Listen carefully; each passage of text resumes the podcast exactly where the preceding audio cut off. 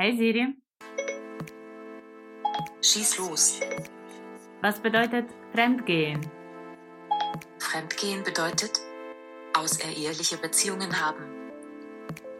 Okay, also Fremd bei Fremden zum vollständigen Artikel.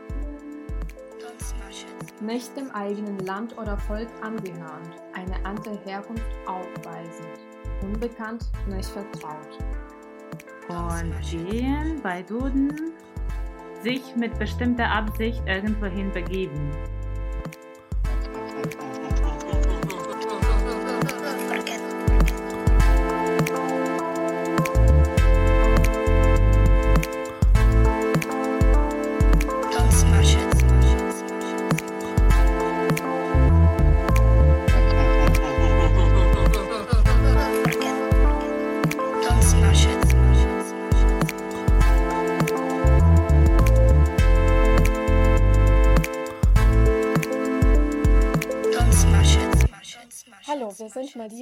Maria zwei junge Ukrainerinnen, die in Deutschland leben und arbeiten.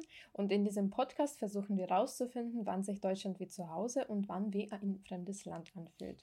Wir reden über Identität- Identitäts- und Magenprobleme, über Geld- und Emotionssparsamkeit sowie über Abschließen der Versicherungen und alter Freundschaften. Maria, du hast sehr gut geübt. Ja. Ich sage aber nicht, wieso es heute besser klappt als gestern. Ähm, ja, weil gestern war eigentlich der erste Anlauf von unserem Podcast, Ja, von dieser Folge. ja wir ähm, machen das jetzt äh, mit ein paar Versuchen, weil immer ähm, irgendwas dazwischen kommt. Und gestern war unser Versuch gescheitert, deswegen ähm, könnt ihr heute unseren zweiten Versuch hören. Äh, und wir haben uns äh, für heute ein Thema ausgesucht, was auch zu einer Reihe gehört, äh, wie ihr schon vielleicht mitbekommen habt. Wir haben eine ähm, Geschichte-Folge aufgenommen, wir haben eine Popkultur-Folge aufgenommen und heute reden wir über Literatur. Ja, Und wir reden über Bücher, die ähm, über deutsche Bücher, die von der Ukraine handeln und auch über Bücher ähm, aus der Ukraine, Bücher der ukrainischen Literatur, die vielleicht äh, auf der deutschen, in der deutschen Sprache erschienen sind. So ungefähr war unser Konzept für heute. generell wollte ich auch dich fragen, wie bist du auf diese Bücher, die du heute vorstellen wirst, wirst wie bist du auf die gekommen? Hast du irgendwie, abonnierst du etwas? Sind es Empfehlungen? Sind es, also, Ich bin äh, ziemlich aktiv in den sozialen Medien, ähm, vor allem äh, Instagram und Twitter. Und da gucke ich mir meistens so äh, Bücherempfehlungen ab von Leuten. Und ähm, ich habe aber auch so eine ähm, Webseite, die ich bediene, wo ich mir so Bücherlisten erstelle. Und äh, das hat sich über die Jahre irgendwie ein bisschen gesammelt, dass ich in den letzten Jahren einfach, egal wo ich jetzt unterwegs war oder ob ich vielleicht in irgendwelchen Zeitschriften was gesehen habe, ich habe immer dort Bücher eingetragen, die ich lesen möchte. Und da waren auf jeden Fall ein paar, die mit Geschichte zu tun haben, die mit Migrationserfahrungen zu tun haben. Und ich glaube, als ähm, ein Einwanderer in einem anderen Land kommst du natürlich auf solche Themen viel schneller, als wenn du jetzt einfach in der Ukraine lebst, dann würdest du nicht unbedingt jetzt diese, sage ich mal, Migrationsliteratur, auch wenn das heute vielleicht kein so schöner Begriff dafür ist, ähm, lesen. Und diese Auswahl, die ich mir heute quasi vorgenommen habe, ähm, die ist tatsächlich einfach in den letzten Zeit, in der letzten Zeit von Instagram-Empfehlungen bei mir erschienen. Und Okay, das sind mhm. Bücher, die ich mal so zufällig als Insta-Story bei Leuten gesehen habe. Interessant. Ich muss sagen, die Bücher, die ich heute besprechen werde, das sind tatsächlich Empfehlungen von deutschen Freunden, dass man quasi durch die Präsenz in ihrem Leben, die vielleicht auch so ein bisschen sensibilisiert hat für die Wahrnehmung der ukrainischen Inhalte. Mhm. Und dann, ähm, ja, also wie man das weiß, irgendwie, dass jemand dir einen Artikel schickt oder irgendwie einen Link mit etwas über die Ukraine.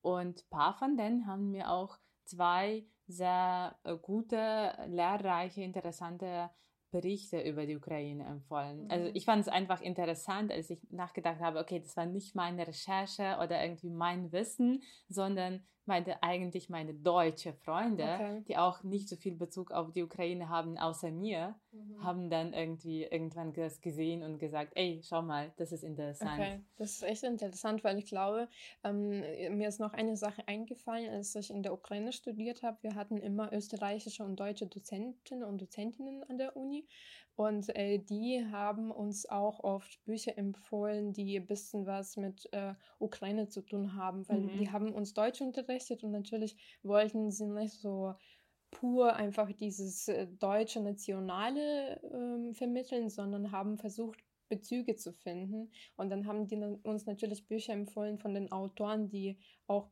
bisschen Ukraine-Bezug haben. Und äh, ich habe zum Beispiel auf meine Liste das Buch von Katja Petrovska, vielleicht Esther, äh, Mhm. gesetzt, weil ähm, eine österreichische Dozentin uns das mal empfohlen hat. Sie hat uns das Video vom Bachmann-Preis gezeigt. Da war erstmal nur ein Ausschnitt von diesem Buch äh, präsentiert und äh, danach habe ich mir das Buch gekauft, weil ich spannend fand, dass äh, eine, sage ich mal, ukrainische Autorin, die mittlerweile in Deutschland lebt und auf Deutsch schreibt, ähm, dann ähm, quasi durch die deutsche Sprache ein bisschen diese Welt in die ukrainische Gesellschaft oder beziehungsweise in diesem Fall in die ukrainische Geschichte eröffnet hat, die man Mhm, vielleicht mhm. nicht so kannte. Ja. Gut, wollen wir anfangen?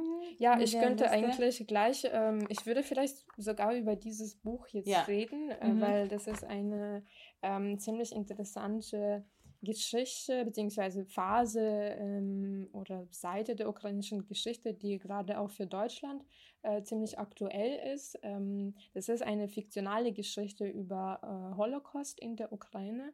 Und ähm, wir haben auch schon in unserem Freundeskreis ziemlich oft darüber geredet, dass dieses Thema ähm, beziehungsweise Thema Platzierung Holocaust ähm, in der Ukraine ziemlich unbekannt ist in Deutschland, Mhm. weil man denkt oft, dass es eher dieses deutsche Phänomen, dieses deutsche Geschichte, aber wir hatten das auch ziemlich im großen, in großen Ausmaß in der Ukraine präsent. Und dieses Buch handelt von so einer Geschichte ähm, auf äh, einer fiktionalen Ebene, ähm, die aber natürlich auch das Dokumentarische da drin hat, weil die Katja Petrovska, die ähm, ist quasi dieses er erzählerische Ich und die begibt sich auf die Suche nach ihren Verwandten, die ähm, im Holocaust in Kiew ähm, ermordet wurden und äh, auf dem Weg von Berlin nach Polen und dann in die Ukraine.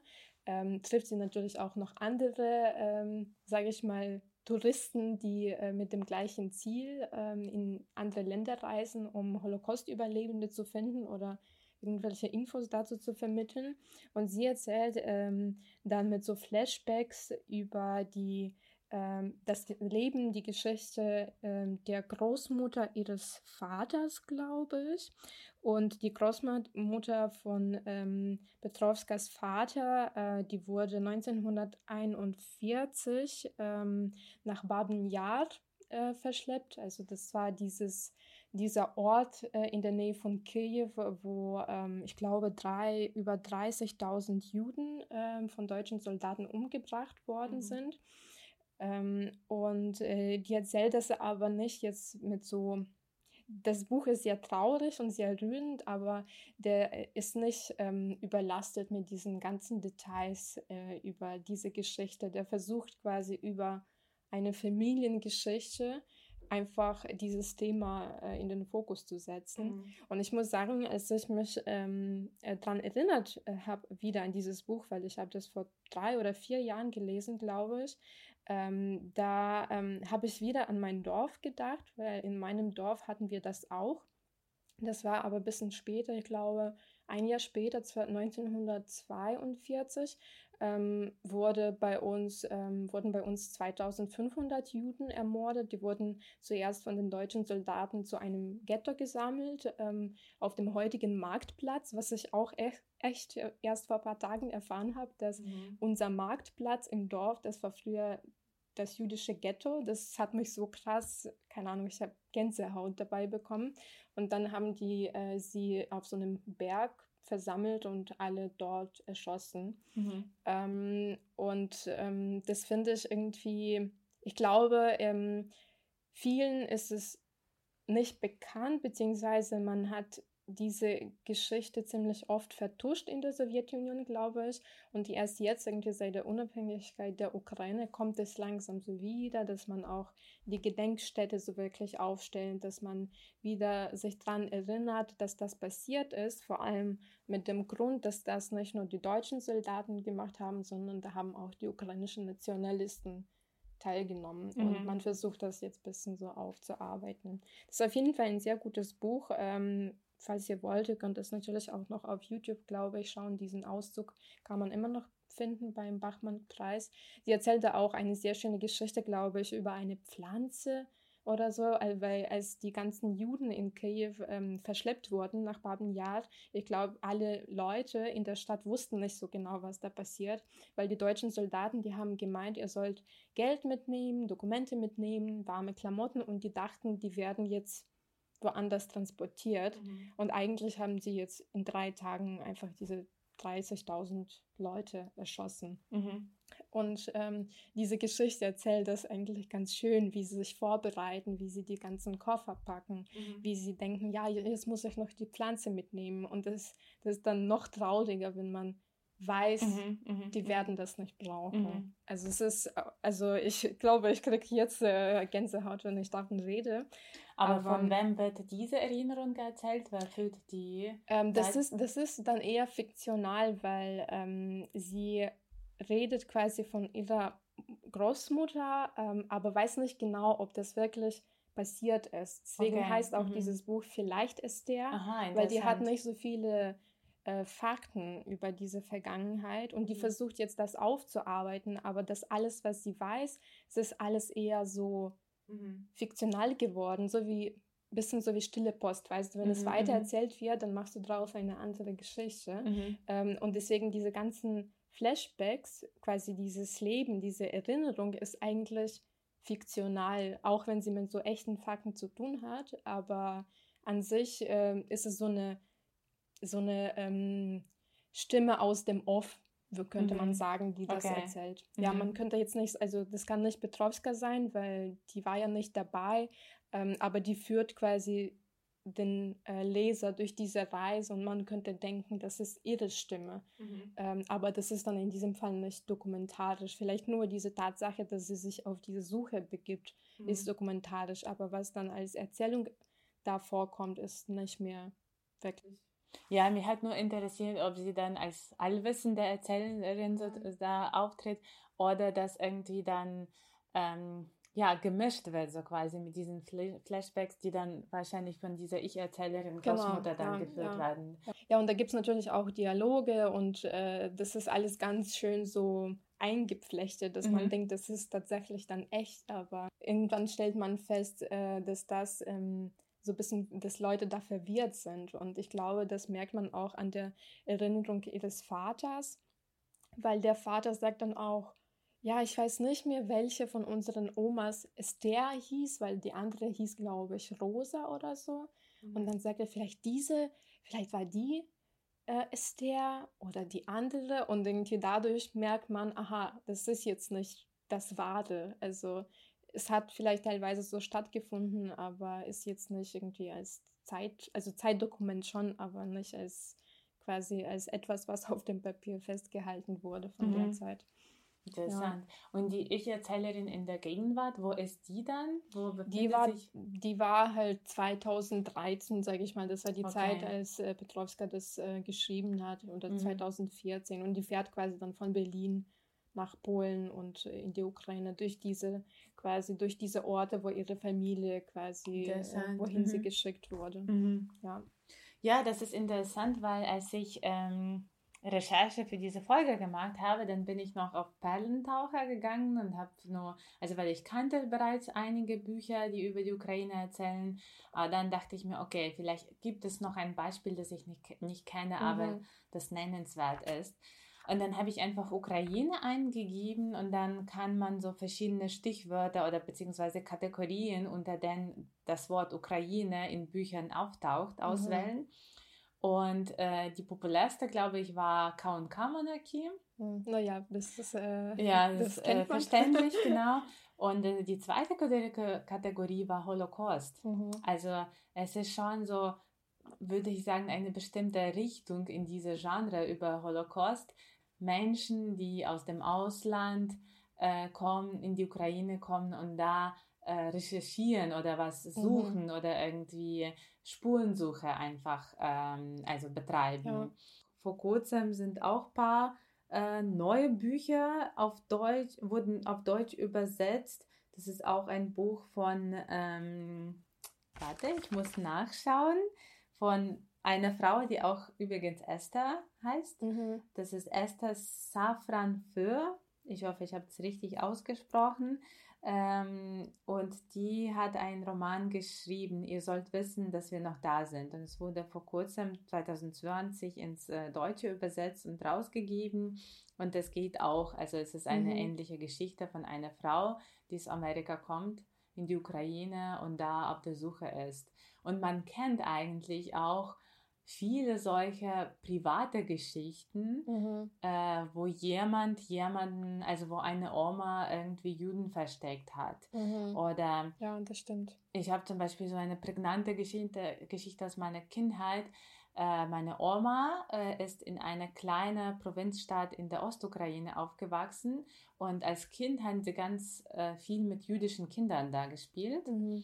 Und sie erzählte das immer, dass eines Tages ist sie dahin gegangen, um noch, also wieder mit denen zu spielen. Und das ganze Viertel war einfach leer. Die mhm. sind einfach über die Nacht verschwunden. Ja. Und niemand wusste, also wirklich niemand wusste, was passiert ist. Ja, und das ist krass, das war ja genauso in Kiew. Ähm, und ähm, ich glaube, viele haben sich dann auch gewundert. Und das Schlimme war auch in diesem Jahr, dass sie äh, diese Leute da begraben haben. Und einige von denen waren natürlich lebendig begraben, weil die quasi, die haben alle quasi erschossen, aber es konnte sein, dass jemand nur angeschossen wurde und noch nicht so wirklich mhm. tot. Ähm, und ich glaube, es gibt sehr viele von solchen Geschichten, wo man ähm, weiß, ja, vielleicht äh, haben da auch einige überlebt. Ich glaube, da gibt es sogar, ich habe irgendwo einen Artikel gelesen, dass es ähm, mal noch vor einiger Zeit einen Überlebenden von Baden-Yard ähm, Ermordung war, gab, ähm, der quasi nur angeschossen wurde und irgendwie wurde irgendwie gerettet. Ich weiß es nicht so genau. Äh, möchte jetzt auch keine Lügen erzählen. Und das ist halt, also ich glaube, wenn man diese Geschichten kennt und dann irgendwie noch mit dem privaten Bereich, dass auf einmal einfach das erlöscht wurde. Mhm. Ja, also ich finde das äh, bis heute irgendwie krass und ähm, ich finde es gut, wenn man drüber redet. Und ähm, ich, ich habe auch neulich bei Deutschland von Kultur auch einen Beitrag gehört, wo es auch um Holocaust in der Ukraine ging. Und da sind sie auch ähm, so durch Orte ähm, durch, äh, die quasi, wo äh, das stattgefunden hat, diese großen, die größten Aktionen gegen Juden. Mhm. Ähm, und das finde ich, das finde ich gut, dass sowas, dass sowas passiert, weil ich glaube, das muss man aufarbeiten. Und in Lviv kennt man ja auch gab es auch so eine Phase. Wo wir gerade über Judentum und Juden in der Ukraine reden, dann kann ich ähm, gleich mit meinem äh, mhm. Buch weitermachen. Äh, möchte aber bevor vorher noch sagen, dass dadurch, dass zum Beispiel meine Oma dieses Erlebnis in Kindheit hatte, war sie immer den Juden sehr zugeneigt. Ich weiß nicht, mhm. was das war. Meine Mama spekuliert manchmal, dass meine Oma ein VR irgendwie hatte, als sie jung war. Mhm. Äh, und da war ein Jude und sie war wahrscheinlich in ihn verliebt, aber dann ist es irgendwie nicht äh, geklappt, äh, okay. hat es nicht geklappt mit ihm. Und aufgrund dieser zwei Erlebnisse hat sie immer sich gewünscht, dass ich einen jüdischen Mann heirate. Du? Ja. Okay. Sie hat immer gesagt, dass jüdische Männer sind die besten Ehemänner. Die hatte irgendwie immer ganz viele, äh, sie hat, also sie wusste ganz viele auch Witze und Anekdoten aus, mhm. aus dieser jüdischen Folklore mhm. äh, und hat mir auch immer das erzählt. Also es war irgendwie sehr präsent da. Ich glaube, ich habe das auch ein bisschen mitgenommen, dieses Interesse an mhm. jüdischer Kultur. Aber was mich immer gewundert hat, ist es nie in unserer Familie, auch wenn meine Oma sehr interessiert an Geschichte war, hat sie nie mehr erzählt, dass eigentlich in Lemberg auch eine sehr stark vertretene jüdische Kommune oder nicht Kommune, ich weiß nicht, äh, jüdische Bevölkerung war da mhm. sehr stark vertreten. Mhm. Es gab mhm. eine große Synagoge und es gab ganz viele Juden in Lemberg. Und die zwei Schriftsteller, die darüber, ähm, zwei deutsche Schriftsteller, die darüber schreiben und die sozusagen auch ein Dokument, ein historisches Dokument in diesem Sinne geliefert haben, nicht die Ukrainer, sondern die Deutschen, mhm. das sind ähm, Josef Roth und äh, Alfred Döblin. Und ich werde heute ein Buch von Josef Roth vorstellen, aber bevor ich zu ihm komme, sage ich noch, dass Alfred Döblin hat auch so eine ähm, ähnliche Berichterstattung wie Josef Roth gemacht. Im Grunde genommen haben zwei Schriftsteller äh, der jüdischen Abstammung Anfang der 20er Jahren ähm, Richtung Osten gefahren. Josef Roth ist ein bisschen weitergekommen, der ist durch Ukraine und Russland äh, schon im, also da nach Kasachstan gefahren. Alfred Döblin hat nicht so weit gewagt und äh, man kann sagen, dass Lemberg war sozusagen die östlichste Stadt, die er besucht hat. Okay. Und sein Buch heißt äh, Reise in Polen. Das ist 2016 ähm, erschienen. Und das ist bei dem, ich muss nachschauen, bei dem, genau, bei dem Fischer Verlag zu bekommen. Und da, also in diesem Buch beschreibt er seine Reise äh, zum Ostjudentum. Also es war ein Begriff sozusagen, mhm. auch unter den Juden im Europa. Die mhm. Ostjuden, die haben sich auch untereinander so ein bisschen unterschieden oder so ein mhm. bisschen. Das äh, habe ich auch gelesen. Ja. Genau, und der fährt da auf diese Reise, der besucht Warschau, Lublin, Krakau, Lodz, also meistens in Polen und dann irgendwann kommt er auch dann nach Lemberg. Mhm. Genau, und Josef Roth hat sich irgendwie, wie ich gesagt habe, der hat sich Osteuropa mehr gewidmet, hatte wahrscheinlich auch mehr Grund dafür, weil er selbst ist in Brode geboren. Äh, Brode ist eine kleine, wirklich sehr kleine Stadt in, der, in Ostgalizien. Und er ist da aufgewachsen, dann hat er auch in Lemberg studiert. Dann ist er irgendwann nach Wien gegangen, weil er wollte auf Deutsch kreieren und schreiben und schaffen. Und in Lemberg ist es in 20er Jahren irgendwann nicht möglich gewesen, weil das war, also Lemberg ähm, war ähm, eine Weile unter der ähm, K&K-Monarchie, das heißt, es war sehr österreichisch geprägt und man hat da auch Deutsch gesprochen. Irgendwann aber nach dem Zerfall des Imperiums 1918 gab es da einen Kampf zwischen den Ukrainern und äh, Polen um diese Stadt, worüber wir auch in unserer Folge Geschichte der 20er Jahren gesprochen haben. Und Lemberg ist polnisch geworden. Und dann ist Josef Roth hat Lemberg verlassen, aber irgendwann Anfang der 20er Jahren kommt er wieder in diese Stadt und dieses Buch, wo er das alles beschreibt, beziehungsweise das war nicht als Buch angedacht, das waren so einfach Reiseberichte, Reisenotizen. 2015 wurde das aber als ein Buch ähm, rausgegeben von dem Beck Verlag und das heißt Reisen in die Ukraine und nach Russland. Der erste Teil von dem Buch, ich glaube, da sind insgesamt drei Teile und der erste Teil, im ersten Teil geht es viel um Ukraine, um die Ukraine und auch um Lemberg. Mhm. Ich fand es interessant, weil ich glaube, auch damals, Anfang der 20er Jahren, hat er da viele Sachen äh, beschrieben oder beziehungsweise vielleicht nicht beschrieben, sondern angemerkt, die bis jetzt sehr gut zu der ukrainischen Mentalität und auch so ein bisschen zu historischem Schicksal passen. Mhm. Und was war das? Also es als war Beispiel vielleicht. Als Beispiel genau. Ich muss ähm, kurz in meine Notizen schauen. Ach ja, das war. Ähm, ach, da, diese Erzählung heißt nicht die Ukraine, sondern die ukrainische Minderheit. Genau. Und in dieser Erzählung schreibt er zum Beispiel Folgendes: Die Ukrainer verdienen gewiss einen eigenen Staat, wie jedes ihrer Wirtsvölker. Aber sie kommen in den Lehrbüchern aus denen die Weltaufteiler ihre Kenntnisse beziehen, weniger ausführlich vor als in der Natur. Und das ist ihr Verhängnis.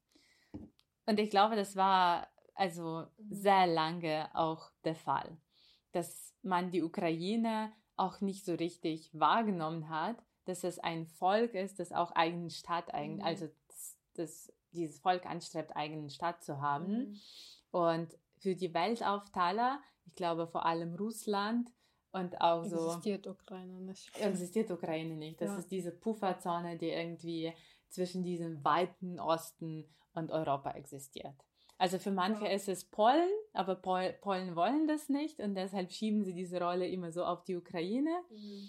Und ähm, das ist eigentlich die, genau diese, also in diesem Satz ist auch diese geopolitische Lage und eigentlich auch Verhängnis, ich sage nicht Verhängnis, vielleicht Schicksal der Ukraine, für immer auch gefasst mhm. ist. Also als eine Lembergerin, das, was ich in dieser Stadt bis jetzt so vermisse, das ist genau diese Multikulturalität und Multinationalität, die mhm. mir ehrlich gesagt nur, nur durch, durch diese Arbeiten der deutschen Schriftsteller oder irgendwie auch dann weitere meiner Recherchen zu der Geschichte der Stadt bewusst geworden ist, dass es Anfang des 20. Jahrhunderts war es nicht diese Stadt der ukrainischen Nationalisten. Also Wie viele dieses, denken. Genau, dieses Klischee, dass viele drauf stempeln auf diese Stadt, dass irgendwie ah, da alle nur Ukrainisch sprechen und alle irgendwie, ja, ich weiß, Stepan Bandera ist so ein nationalistischer Held in der Ukraine, wird in Lemberg mehr geachtet als in der Ostukraine, mhm. das stimmt schon.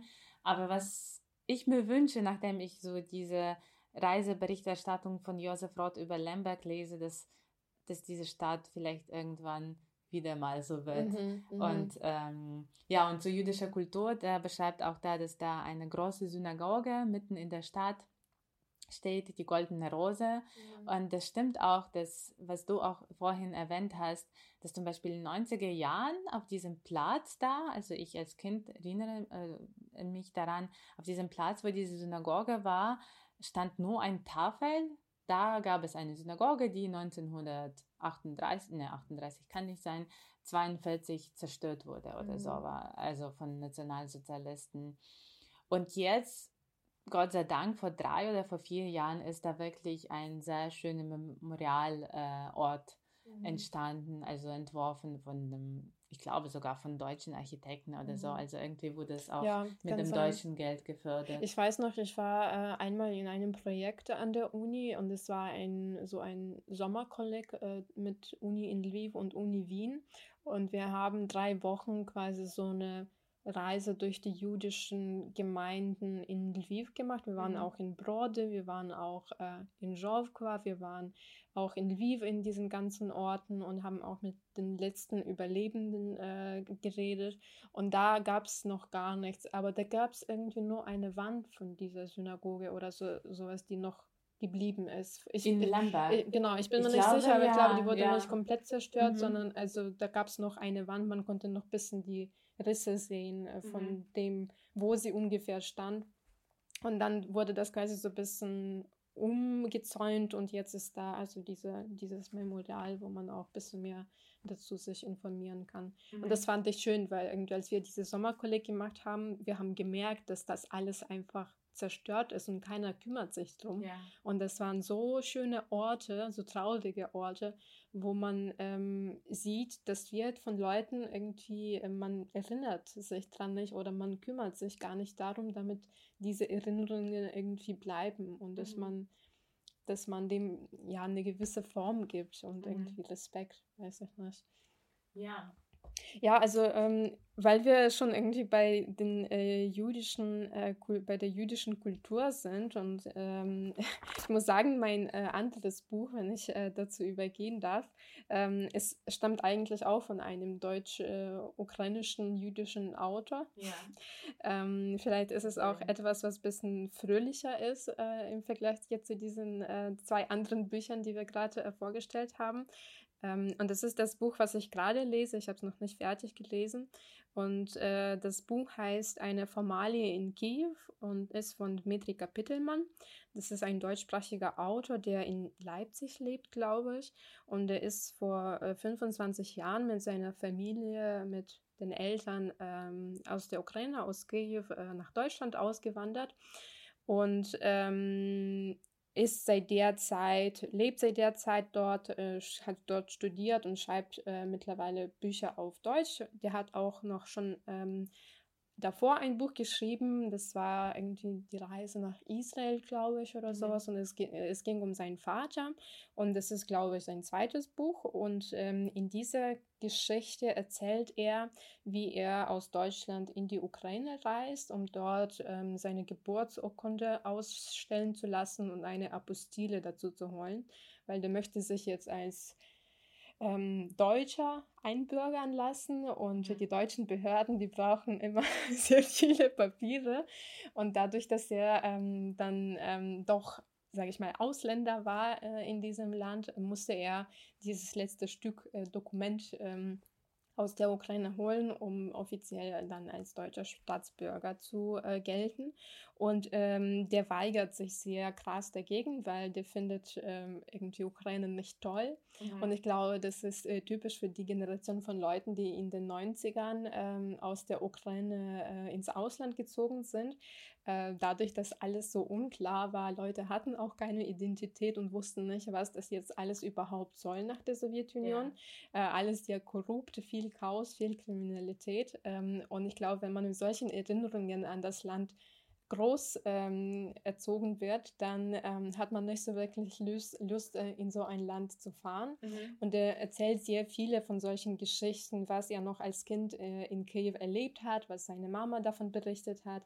Und ähm, ich glaube, seine Eltern waren schon in der Ukraine nicht so wirklich zufrieden mit Kiew mhm. und meinten, dass da alles äh, dreckig ist und meinten, dass das ähm, dass vieles nicht ähm, repariert ist. Und ähm, man, ich habe leider jetzt das Buch nicht dabei, aber ähm, da gab es auch eine witzige Geschichte, dass seine Mama ihn immer vorgewarnt hat, dass er auf diesen, weißt du, für in der äh, diese Löcher in der Kanalisation, weißt ja. du, wie diese Dinge heißen, Deckel. diese Deckel? Ja. Also die haben einen, einen bestimmten Namen. Jetzt habe ich leider das Wort vergessen. Und in der Ukraine darf man drauf nicht äh, gehen. Also weil man, Stimmt, weil man, man sonst, ja, weil man, sonst würde man da drunter äh, halt äh, fallen. Mhm. Ähm, und der meinte, dass es, ähm, das ist seine stärkste Erinnerung an die Ukraine, dass die ganzen Ukrainer ähm, das zu einem sagen, der sollte das nicht machen, es ist mhm. gefährlich. Und in Deutschland ist es eigentlich allen egal. Und ich muss sagen, in dem Moment, als ich das gelesen habe, dachte ich, krass, es, es wäre mir nie im Leben aufgefallen, sowas zu erzählen jemandem, ja, weil ja. ich das für so normal gehalten habe, dass irgendwie, dass man das in der Ukraine irgendwie nicht macht. Aber da gibt es sehr viele von solchen Geschichten, die mhm. erinnert sich äh, über Quas und wie das von so älteren Frauen in, vom Fass ausgeschenkt wurde auf den Straßen der ähm, erzählt über das Aussehen der Leute, was alles ziemlich klischeehaft am mhm. Anfang ist. Und ich glaube, am Anfang war ich deswegen ziemlich skeptisch, was dieses Buch angeht. Und ich dachte mir, krass, irgendwie, da, da spürt man so viel Hass zur Ukraine, so viel ja. ähm, Unvertrauen. Mhm. Und äh, einige Sachen stimmen einfach nicht mehr, weil ich sehe das ja als ähm, eine Frau, die in der Ukraine sozialisiert wurde und eigentlich 21 Jahre ihres Lebens in der Ukraine verbracht hat. Und klar gab es Probleme, aber genau so, wie er das schilderte, dachte ich, oh Mann, ich kann das nicht weiterlesen. Ja. Aber dann irgendwann kam so ein Twist, weil der musste dann irgendwann in der Ukraine landen und dann langsam findet er raus, dass viele Sachen nicht stimmen. Mhm. Dass er für diese Geburtsurkunde nicht zahlen muss, der musste keinen dafür, dafür bestechen, sondern hat nur eine, kleines, eine kleine Gebühr dafür gezahlt. Ähm, und dann so langsam irgendwie ähm, flaniert er durch Kiew, Kiew und äh, versucht da so ein bisschen äh, Sachen zu finden, die er ähm, noch aus seiner Kindheit in Erinnerung hat, findet die aber nicht mehr, weil alles so modern geworden ist. Ja, ja. Mhm. Und ähm, also ich weiß nicht, wie das Buch ausgeht, aber das ist ähm, eine sehr spannende Lektüre und ich mag sehr, wie er das schreibt, weil ähm, klar, also manchmal werde ich in so ein bisschen wütende Zustände versetzt, äh, weil ich denke, krass, irgendwie das, weil man merkt irgendwie, der mag Ukraine nicht. Irgendwie. Okay. Also der ist voll genervt, der ist in Deutschland sozialisiert und äh, so wie man die Sachen in der Ukraine macht, das äh, geht ihm auf den Sack. Und mhm. der redet ja noch Russisch und in der Ukraine kommt man mit Russisch in Behörden oft nicht weiter. Also Leute verstehen dich, aber die ganzen Unterlagen muss man auf Ukrainisch mhm. ausfüllen. Ja. Das ist jetzt das Gesetz ähm, und ähm, der kommt damit einfach nicht klar, was ich auch verstehe, weil mhm wenn du jetzt in ein Land kommst, wo du sagst, ja, mehr, oder weniger kann ich hier agieren und dann das plötzlich gar nicht klappt, dann ist man natürlich die ganze Zeit nur genervt. Ähm, aber der macht das, ähm, der schreibt nicht, ähm, der ist kein so allwissender Erzähler. Der schreibt ganz deutlich, das ist meine Wahrnehmung von dem mhm. Ganzen. Und es ist mal schön, es ist aber manchmal nicht schön. Okay. Und das mhm. ist auf jeden Fall gut so, finde ich, dass man danach wahrscheinlich einfach klar, keine klare Meinung drüber mhm. hat, äh, wie das ist. Aber das ist auf jeden Fall gute Landeskundegeschichte, finde ich. Also ich würde das äh, dir auch empfehlen und ähm, auch unseren Zu Zuhörern, Zuhörern und äh, Zuhörerinnen. das ist ein sehr schwieriges Wort. Wir müssen eine Alternative da finden, weil ich tue mich da immer schwer und immer, wenn ich das sage, denke ich mir, wieso habe ich mich entschieden, jetzt dieses Wort zu sagen? Wir, wir nehmen jetzt einfach für Zuhörerinnen irgendeinen Namen, irgendeine Barbara und äh, für Namen für Zuhörer, Barbara, genau. für unsere Barbaras und Markus mhm. ähm, ist auf jeden Fall ähm, ja eine große Empfehlung.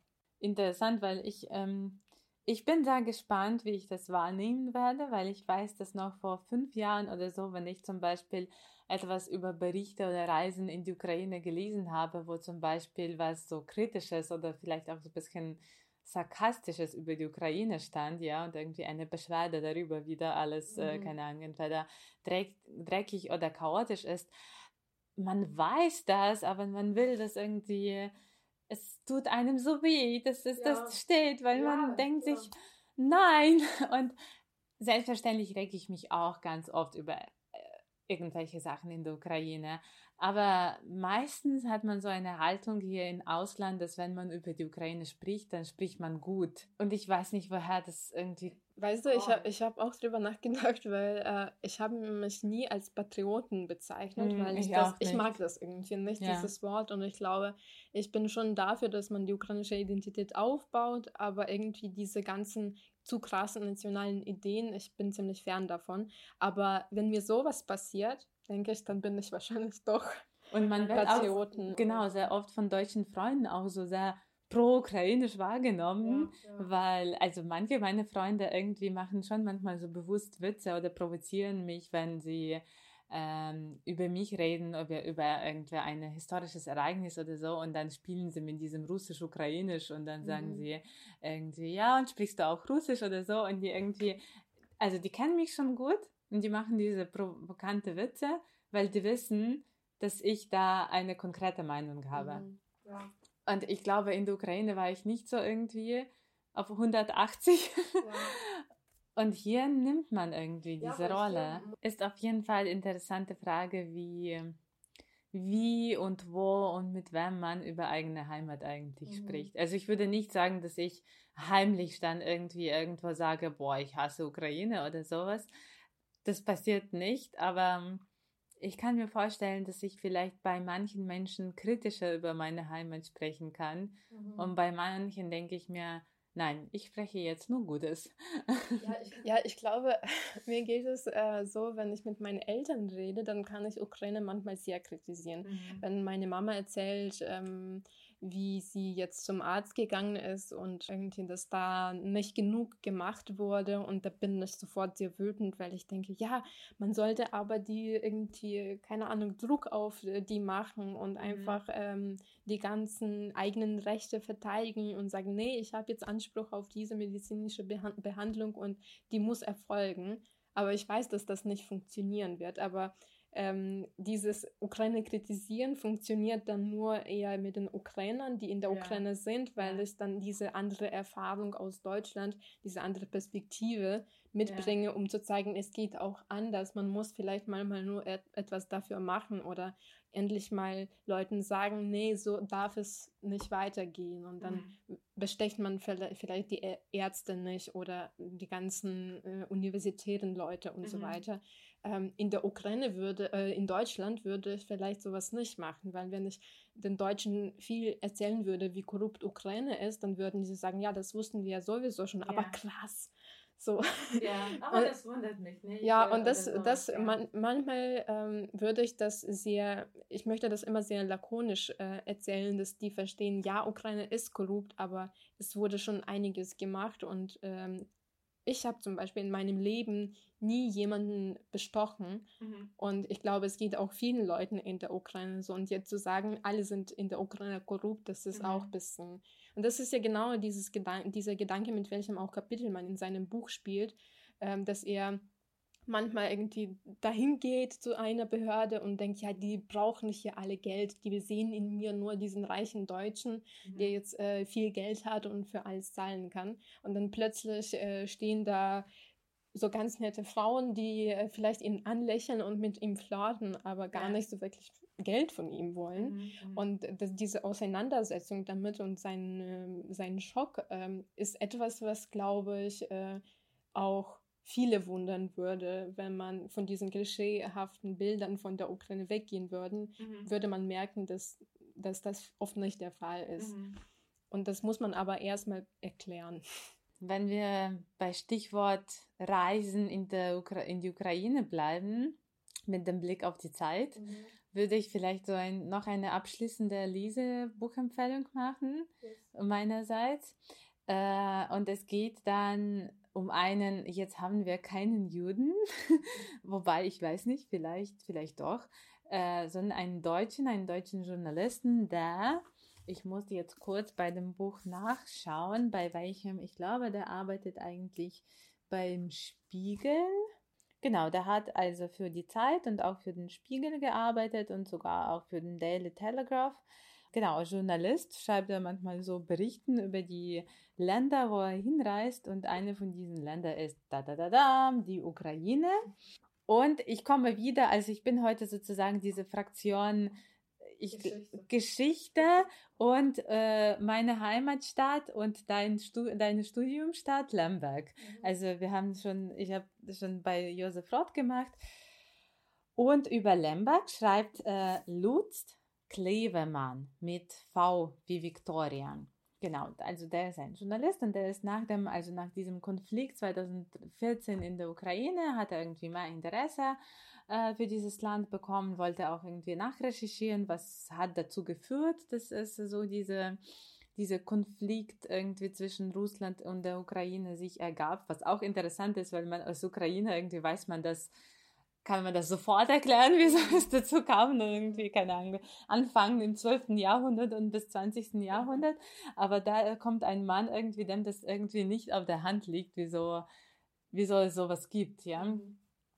Äh, das Buch ist äh, bei dem Verlag Aufbau ähm, erschienen und äh, der macht auch so eine historische Recherche und was auch interessant ist, weil ich glaube, sein Ziel war eigentlich diese Gründe von dem Konflikt, Ukraine-Russland-Konflikt zu recherchieren.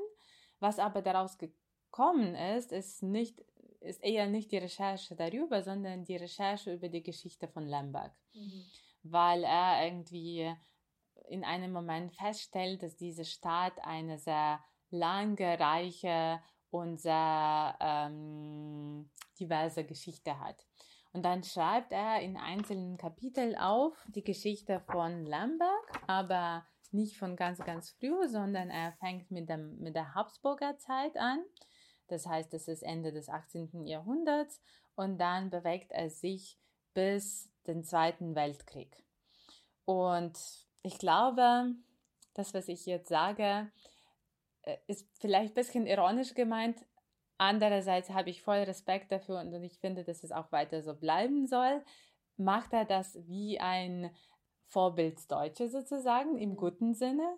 Er schreibt über die Geschichte der Staat so, dass er sagt, dass genau die Deutschen und Nationalsozialismus die Diversität dieser Stadt ausgelöst hat. Mhm. Und es geht vor allem auch über die, auch wiederum über die jüdische Geschichte. Mhm.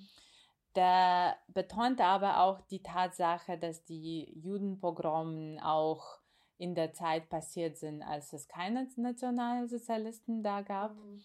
Und zum Beispiel für mich war es auch ein Schock, weil erst 2015 habe ich ein Buch von Gerhard Paul genommen. Das ist ein Professor, der sich mit Visual History be beschäftigt. Und er hat so zwei Fotobände äh, ausgegeben. Bilder, Geschichte in Bilder oder ich weiß nicht, ich, ich kann mich jetzt nicht dran erinnern. Aber auf jeden Fall in einem von diesen, äh, von diesen Büchern habe ich, ich habe aus ganz anderem Grund dieses Buch in die Hände genommen, aber da habe ich die Bücher von Judenpogromen in Lemberg gefunden, mhm. die ich erst in Deutschland gesehen habe. Also es gibt auch diese Geschichte von sozusagen diese Seite der Geschichte von Lemberg, Aber ähm, der, dieser Herr Klevemann schreibt in seinem Buch, dass Nichtsdestotrotz war Lemberg in 30er, in 30er und 20er Jahren eine sehr bunte Stadt mhm. und zitiert da wiederum Josef Roth und nämlich zitiert folgendes: Lemberg ist die Stadt der verwischten Grenzen, äh, ein bunter Fleck im Osten Europas. Genau, und er beschreibt auch die kulturelle, wissenschaftliche ähm, Entwicklungen in dieser Stadt äh, in 30er Jahren und der erwähnt da auch solche Menschen wie Stefan Barnach. Ich glaube, in einer unserer Folgen haben wir bereits über den gesprochen. Ja, war, der Name kommt mir jetzt bekannt vor, aber ich weiß nicht, in welchem Kontext wir jetzt. Das war, glaube ich, äh, als wir über die Geschichte der 20er Jahren gesprochen haben. Auf jeden Fall ist es ein Mathematiker, der in Lemberg tätig war. Über die Kneipe getätigt. Genau, ja. Und der hat da auch eine, also eine Mathematikschule geführt äh, und die haben sich immer im Café, im schottischen Café ähm, getroffen. Dann erzählt er auch über Josef Roth, erzählt auch über Bruno Schulz. Übrigens wirklich eine Empfehlung, auf Wikipedia zu gehen und die Biografie von Bruno Schulz sich durchzulesen. Und vielleicht fühlt sich jemand inspiriert, dieses Leben zu verfilmen. Das ist ein Jude, der in Ostgalizien geboren ist, dann eine Weile auch in Europa unterwegs war und dann wieder zurück nach Drohobic kam und da auch äh, umgekommen ist und das war ein Maler und Zeichner. Mhm. Und das quasi dieser Bruno Schulz, das ist so ein bisschen Georg Grosch oder Otto Dix von Ostgalizien, mhm. würde ich mhm. sagen. Auf jeden Fall sehr interessante äh, Zeichnungen und äh, Malereien und auch ein sehr interessantes Schicksal von diesem Mann. Und er erzählt auch, also der Clevermann erzählt auch zum Beispiel auch von Rudolf Weigel. Das ist ein Seuchenforscher, der über Fleckenfieber geforscht hat und der auch ähm, im Laufe des Zweiten Weltkrieges auch die Juden bei sich äh, versteckt hat. Genau, und das alles also steckt in diesem Buch. Und bis wann geht das Buch? Also was ist quasi die letzte äh, Zeitspanne sozusagen? Die Zeit, äh, das letzte ist Zweiter Weltkrieg, also als die Nationalsozialisten nach Lemberg mhm. kommen und da auch mit der Auslöschung der Juden anfangen, mhm. sozusagen, und diese Synagoge auch sprengen. Ich weiß nicht so ganz genau, bis wann genau, weil ich habe das Buch 2017 gelesen. Auf jeden Fall endet das tragisch sozusagen. Was aber auch interessant ist, dass es nicht nur so ein historisches Bericht ist, sondern es ist so ähnlich wie bei, ähm, also wie beim Buch von Katja Petrovska, dass es einerseits historischer Bericht gibt, ja, so mhm. wissenschaftliche, also nicht wissenschaftliche, sondern so historische Forschung dazu und das äh, mischt er mit seinen Eindrücken. Also mhm. wie ist seine Zeit in Lemberg, was er macht, wohin er geht, wo er in der Bibliotheken forscht, welche Cafés oder Bars irgendwie besucht mhm. er, wie das Leben okay. quasi im, cool. im Jetzt ist. Ja, und ja, also diese Eindrücke gemischt mit dem Hintergrund, mit dem historischen Hintergrund der Stadt, geben auf jeden Fall einen sehr empfehlenswerten Einblick ähm, in die Stadt Lemberg. Aber das ist schön, weil ich glaube, Lemberg ist auch eine schöne Stadt in der Ukraine, von der man Ukraine irgendwie anfangen kann zu erkunden. Weil ja. ich glaube, das hat erstmal diesen Bezug. Klar, also ich glaube, viele sind danach ein bisschen schockiert, wenn sie in andere Städte gehen, weil die sehr anders sind, mhm. weil Lemberg ist sehr westeuropäisch geprägt, auch Architektur äh, ges äh, technisch gesehen.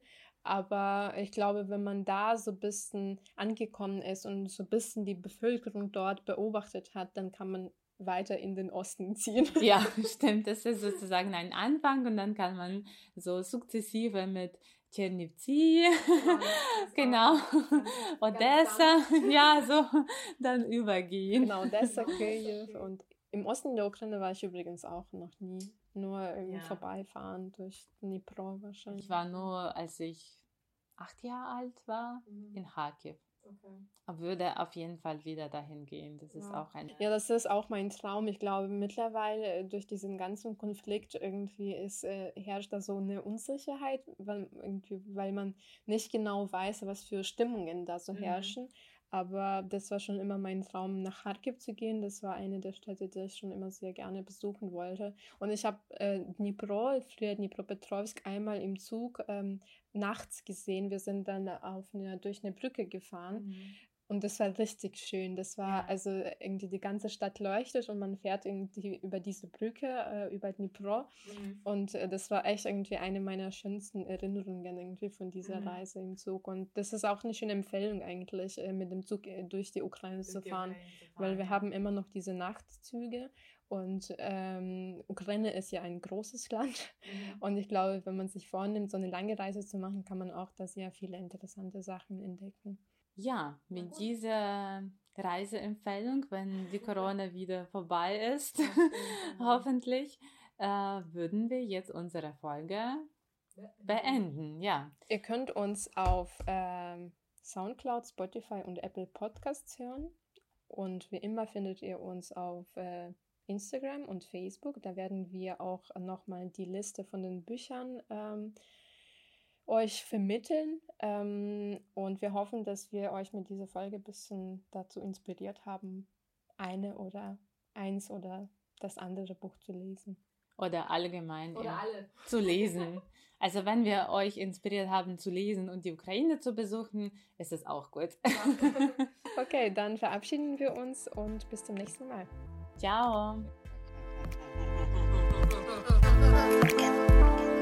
Don't smash it.